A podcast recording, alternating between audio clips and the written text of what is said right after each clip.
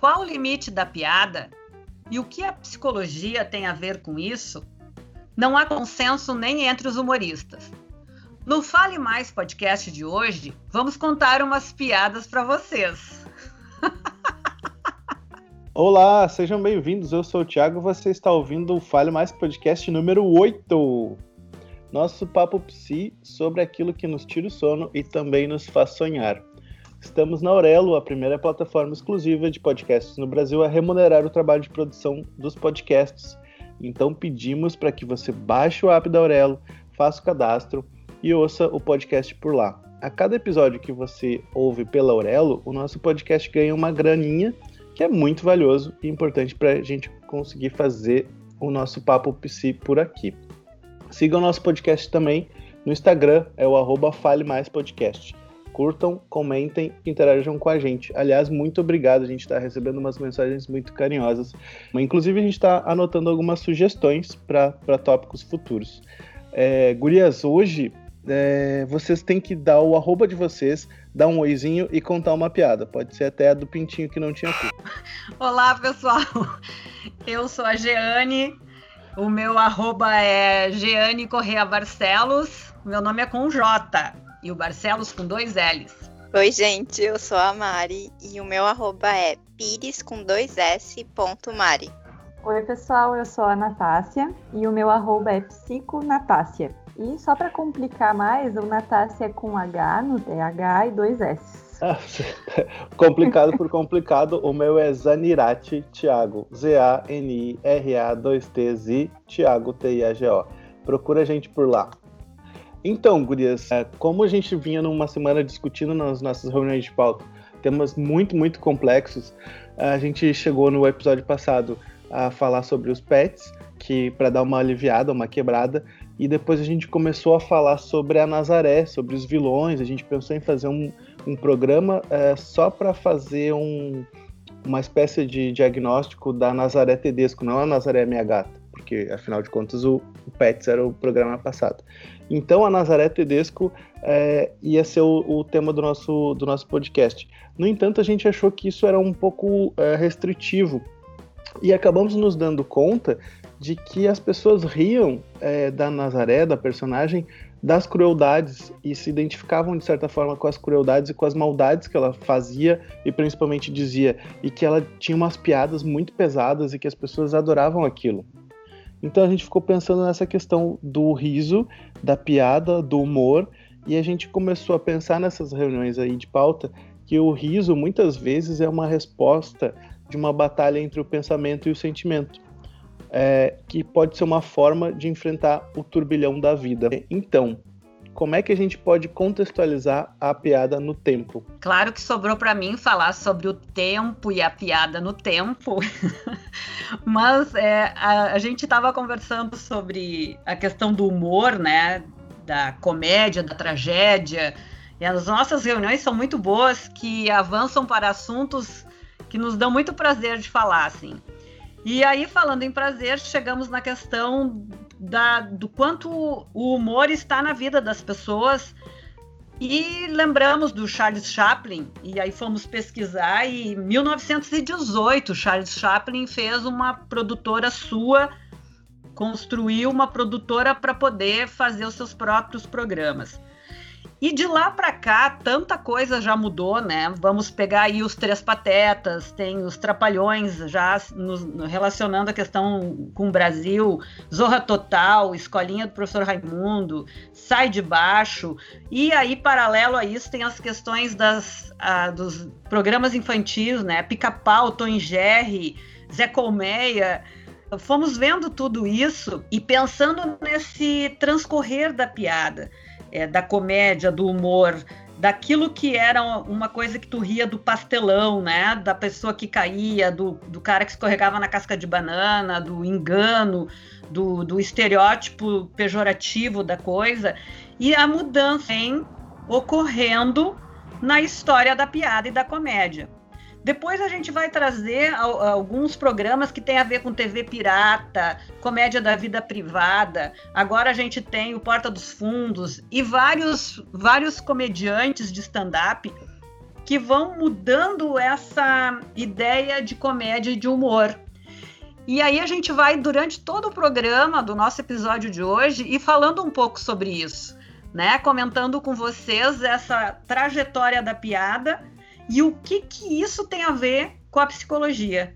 Será que tem a ver ou não tem nada a ver? O que que o riso faz com a vida da gente? Vamos tentar responder essa pergunta, né? E eu acho que outro aspecto que é importante, que a gente também foi atrás e foi entender, foi a questão da referência, né? E aí a gente conecta além da história e de todo o processo que é eh, que passou o humor na nossa história, a gente tem uma questão cultural também que é bem importante, né? Que cada lugar, cada país, cada região vai ter o seu próprio estilo de humor ou vai ter algo característico que vai ser motivo de fazer piada e de ter humor em cima daquilo, né? Então, acaba que a gente tem o, humor também nesse aspecto cultural é, como uma forma de interagir, uma forma de criar laços também. Então, é pegar ali uma característica né, social do teu meio onde tu está acostumado a lidar e usar isso para fazer amizades, para criar laços afetivos com as pessoas. Isso aproxima as pessoas também por esse é, conceito de referência, né? É uma referência que tu entende, a outra pessoa vai rir e aquilo ali vai te ajudar a criar um laço afetivo com ela. E Nath, e também que às vezes alguém conta uma piada e a gente não entende porque justamente não tem aquela referência é, do que a pessoa está trazendo, né? Do que ela está contando. Então isso é, é, bem legal essa, essa tua lembrança. Tá, mas eu vou, eu vou pesar o clima aqui. Porque, assim, a, a, piada, é, ela também serve para naturalizar certas coisas, porque ela tá, como vocês estão dizendo, ela tá inserida na cultura, né? Na cultura e nas referências que a gente tem, né?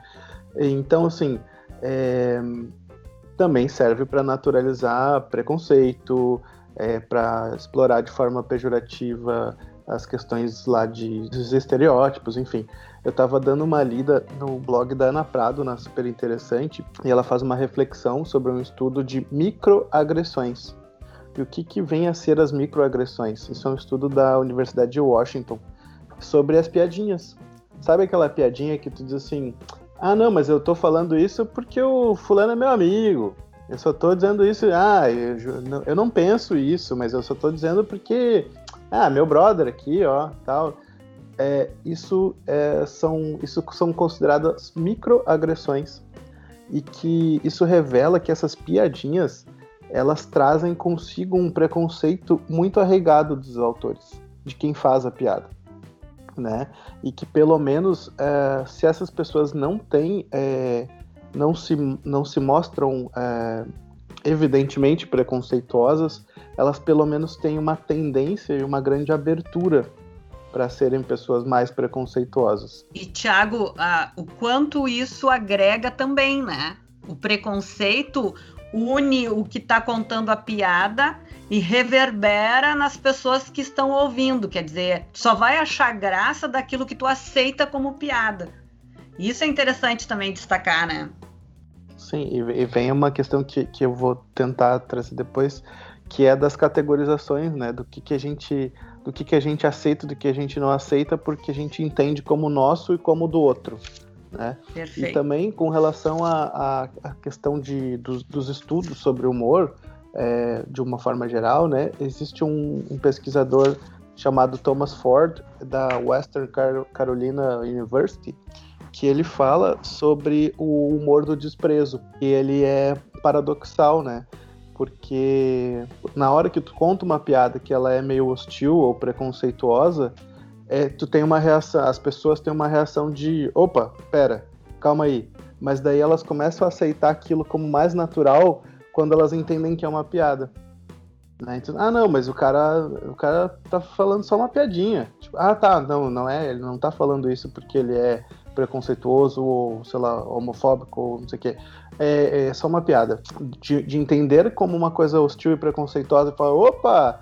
Mas daí tu ah, não, tá, tá, tá, entendi, tá, beleza, é só uma piada. E, e isso é bem, isso é bem complicado porque não deixa de ser ofensivo para a pessoa, né? Ou para a pessoa que é alvo, né? Para os grupos que são alvos de piadas, né? Vou parar de pesar o clima aqui. É... Conta uma piada aí, gurias. Não vai rolar, né, Thiago? Ninguém sabe contar piada nesse grupo. Ah, Vocês lembram aquela do Pintinho? Ai, meu Deus. do Pintinho. Do Pintinho é... não, gente. Ô, Gurias, é, a gente estava vendo o, o vídeo dos bebês, né? É, e falando sobre por que, por que, que os bebês, já que os bebês eles não, não têm a consciência dessas coisas que a gente está trazendo, dessas coisas de identificação, de referência, não sei o quê, como é que os bebês riem das coisas? E foi muito contagiante. Esses vídeos dos bebês eram crianças, é, geralmente um bebê dando risada de uma coisa completamente uh, inusitada. Assim. Então o pai rasgava a folha e o bebê dava gargalhada. E a gente assistindo aquilo se contagiava, porque tu não vai achar graça de alguém rasgando uma folha pelo som ou pela imagem que aquilo causa, né? Mas a gente se contagiava com a história da risada do bebê, porque foi um tempo de risada. E eu acho legal a gente falar disso, do contágio, né, da imitação. Não, e é muito importante, daí eu trago o meu lado mais neurocientista, uh, que no nosso cérebro a gente tem alguns neurônios que eles são responsáveis uh, pelo a percepção de sentimento e da empatia e da imitação, que eles são chamados de neurônio espelho.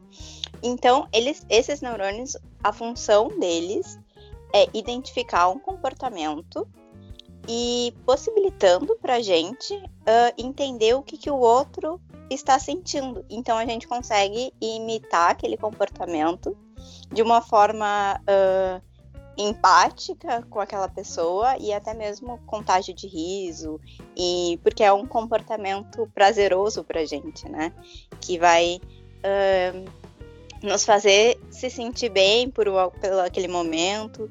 Então, nosso cérebro tem esses neurônios específicos para isso só explicando assim mais ou menos como é que funciona na nossa cabeça. Sim, tem um mecanismo neurológico no cérebro que faz com que isso tenha uma explicação lógica, assim, né? Não é só a gente rir porque é engraçado ou porque tá repetindo, né? Tem um motivo pelo qual. É, Gurias, e, e por que que a gente ri do outro? Por que que é, por que que é tão maravilhoso a gente rir do outro?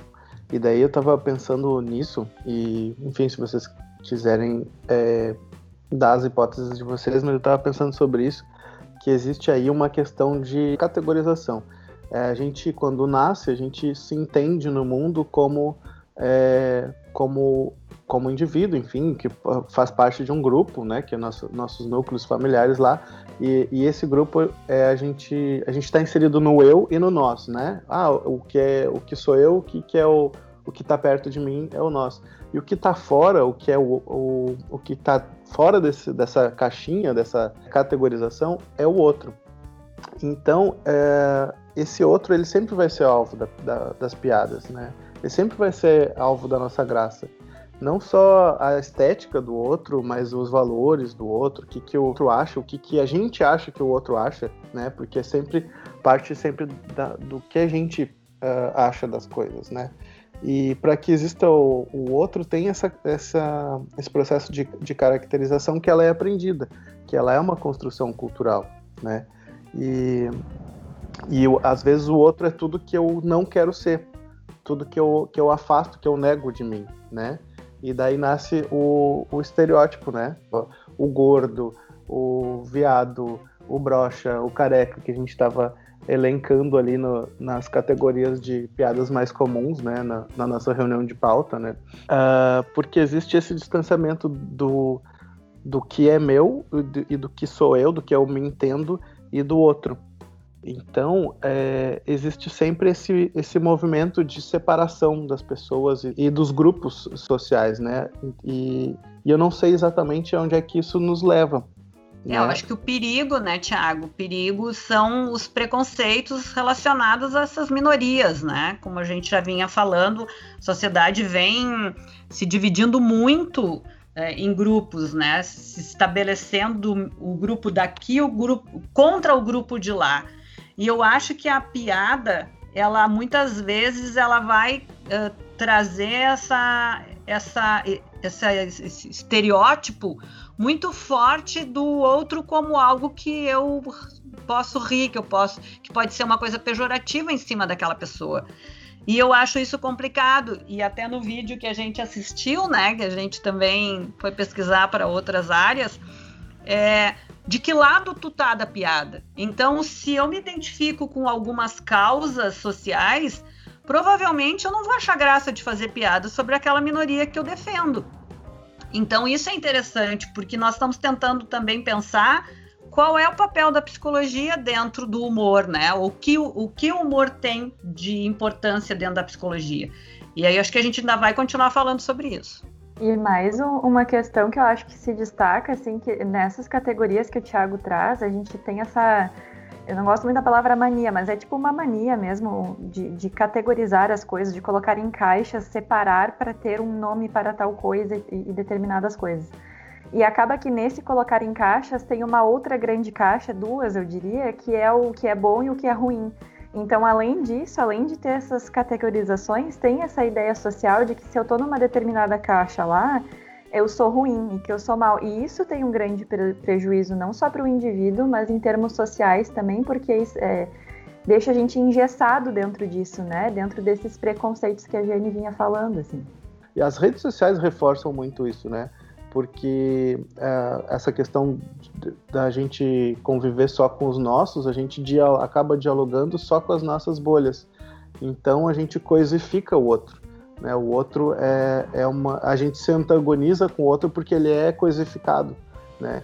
Então a gente já não, não, não dialoga, não consegue enxergar o outro como, como uma pessoa que talvez é, possa ter qualidades, ou possa, ele é só o outro, é só de quem eu rio, é só quem é o, quem eu coloco como alvo da minha piada. E daí é, é bem ao contrário do que dizia o Rolando Toro, que não é o Rolando Lero, por acaso, é, que é o Rolando Toro, que é o criador da, da, da biodança, né? É, que ele dizia assim: quando eu, quando eu te vejo, eu tenho notícias de mim, né? E quanto nós somos é, constituídos, construídos por essas relações, né? Então, se eu tenho o outro como a, a coisa ou o alvo da minha piada, o alvo da, da minha chacota, é, eu já eu, o que que, o que que eu tô dizendo sobre mim? E eu me lembrei, Thiago, do, de, uma, uma situação assim, é, é, é, rir com alguém ou rir de alguém, né? Isso que tu tá trazendo é muito interessante, porque quando eu me distancio do outro, porque eu sou contra as ideias daquela pessoa, eu tô dizendo que as minhas coisas podem ser muito melhores ou muito legais. E isso é um perigo, né? Como a gente vinha falando dessa polarização entre as pessoas, né, as ideias, o que a gente quer, o que a gente luta e dentro da psicologia isso é muito claro, é aceitar a pessoa como ela é e isso não se transformar num trauma, né? Essa chacota, esse preconceito se transformar num trauma. E aí eu venho observando dentro dos stand-ups mais atualmente, assim, o quanto é, os, os comediantes têm trazido a sua vida pessoal como uma forma de rir sobre si mesmo e de trazer isso para o grande público também rir junto. Né? Então a gente ele está trazendo, eles estão trazendo a risada sobre a mãe que criou os filhos sozinha, né? A mãe solo, o cara da quebrada, o, o outro que usa maconha, o outro que gosta de cerveja, uh, o, o, as várias situações que são da sua vida particular e que traz para dar risada junto. Que é um pouco diferente daquela risada lá do início daquela comédia, quando a gente falou do Charles Chaplin, dos Três Patetas, que era rir de si também, mas rir do outro quando caía, quando se machucava, né? O que que isso vai, vai nos mostrar da risada uh, em cima da desgraça daquele outro. E a gente também ouviu isso no que a gente pesquisou. É, primeiro a gente ri porque a pessoa não morreu, né? E, e isso então me possibilita uh, fazer aqui uma, achar aquilo uma coisa engraçada. Então acho que é, é, é interessante a gente destacar essas questões assim. E a gente estava vendo o episódio da Hannah Gatsby, que é o Nanete, que a gente vai depois deixar ali nas nossas dicas.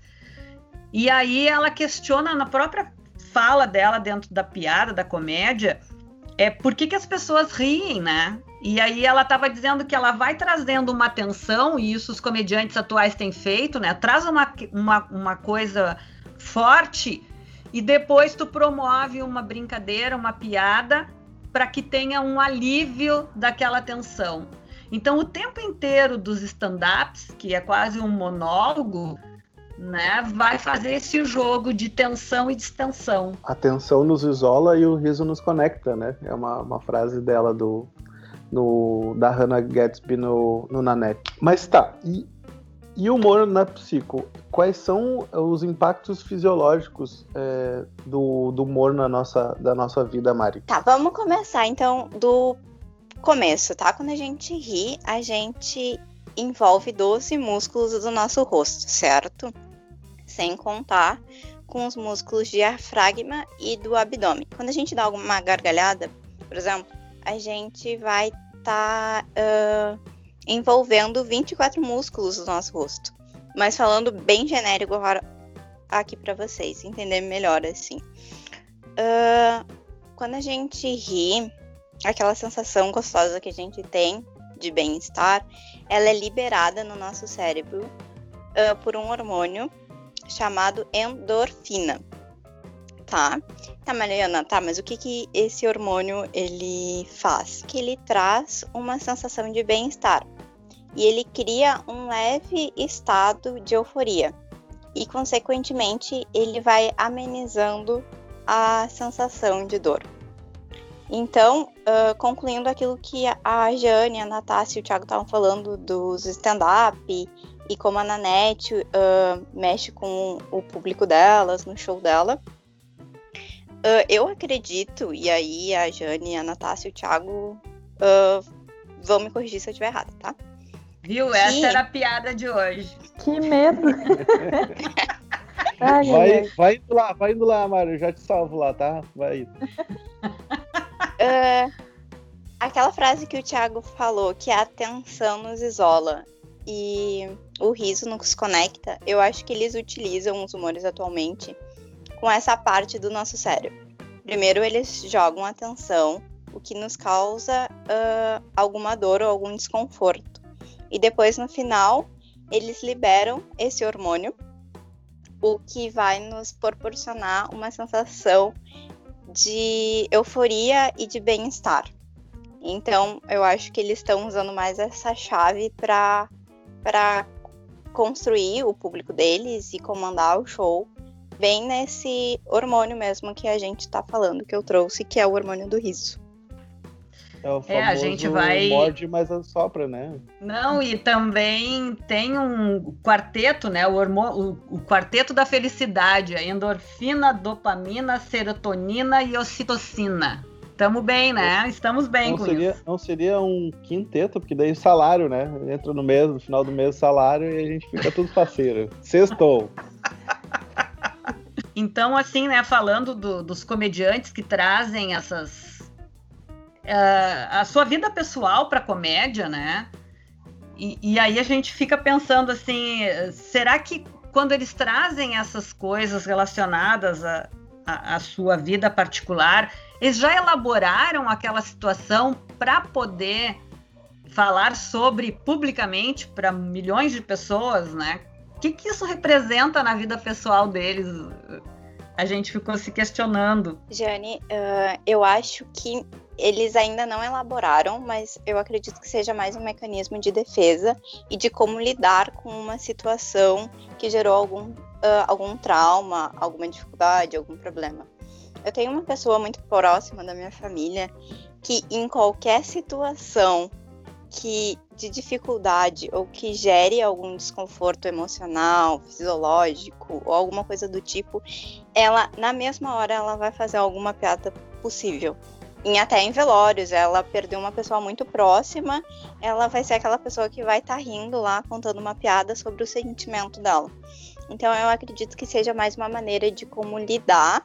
Não todas as pessoas, claro, eu acredito que quando a gente fala de um humorista que está falando para um público e tem muitas pessoas assistindo e que aquilo vai uh, viralizar ou vai virar um, uma série na Netflix. Isso é bem interessante o que tu traz, Mari, porque é o que a gente estava se questionando, né? Qual é o limite da piada?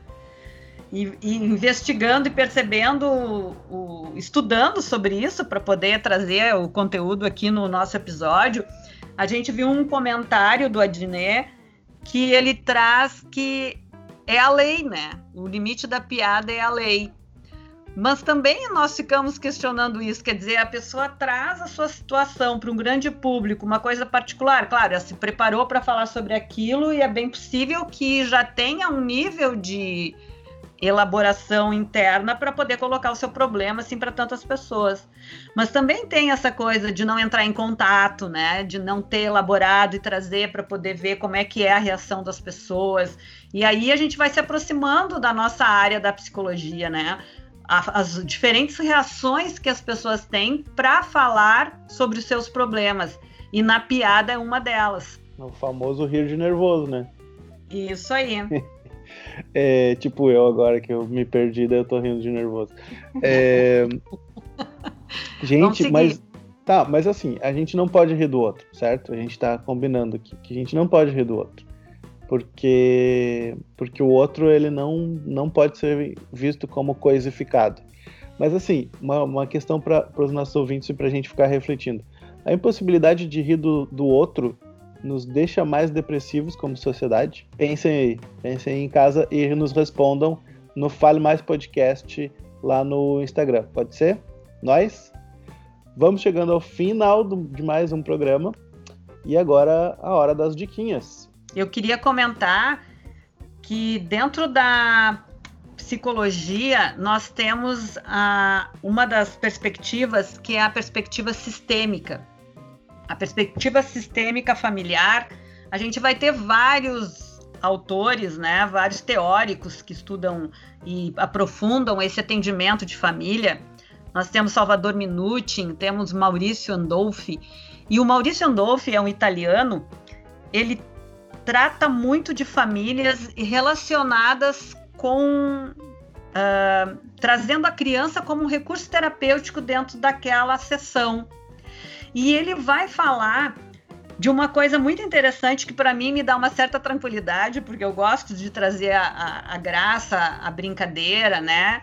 E refletir sobre as coisas rindo de mim mesma. Uh, de, de que o humor e a criatividade ele vai ser uma, vai ser uma ferramenta, vão ser ferramentas muito importantes dentro da terapia. E, e, eu achei muito genial isso, assim, porque é isso que nós, nós estamos falando, quer dizer, a gente vai ter uma tensão que ela pode ser aliviada, e muitas vezes na comédia se chama, né, o alívio cômico da situação, para que aquela, aquela, aquela problemática daquela família possa ser melhor compreendida, pode, possa, possa trazer as várias opiniões daqueles membros da família. E eu achei muito interessante, assim, muito genial. E a minha outra dica é o livro do Christian Dunker com o Cláudio Tebas, O Palhaço e o Psicanalista.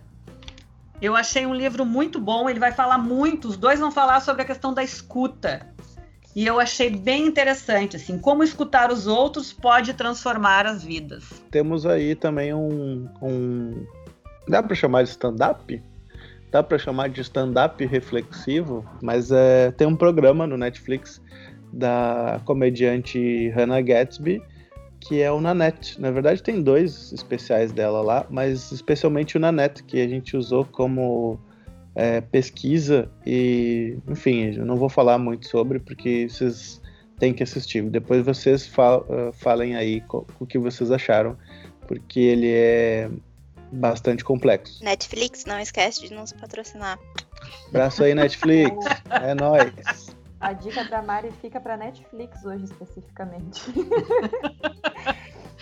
E eu queria dar a dica de um canal. Tem um canal no YouTube, mas na verdade eles são um grupo, né? Que é os Barbichas. Inclusive, eu acho que eles fazem uh, show ao vivo, não nesse momento, por motivos óbvios. Mas eles têm um canal no YouTube com diversos vídeos, é, com vários desafios que eles fazem no show deles. E assim, eu acho muito engraçado, eu gosto muito. E acho que vale a pena dar uma conferida. Então fica aí a dica. Ah, lembrei, tem um outro documentário que a gente usou também para como referência, que é o Riso dos Outros, do Pedro Arantes. Tem no YouTube. E é bem interessante, tem várias reflexões importantes por lá. É, pra gente se despedir, deem tchau, meninas. E, por favor, alguém conta a piada do pintinho que não tinha cu. Eu não sei, então eu vou dar tchau, pessoal. Até a próxima. Tchau, pessoal. Esse pintinho tá super bem hoje em dia. Beijos. Tchau, gente. A história é que o pintinho que não tinha cu peidou e explodiu. Então acho que ele não tá tão bem assim, não. ah, eu gostei.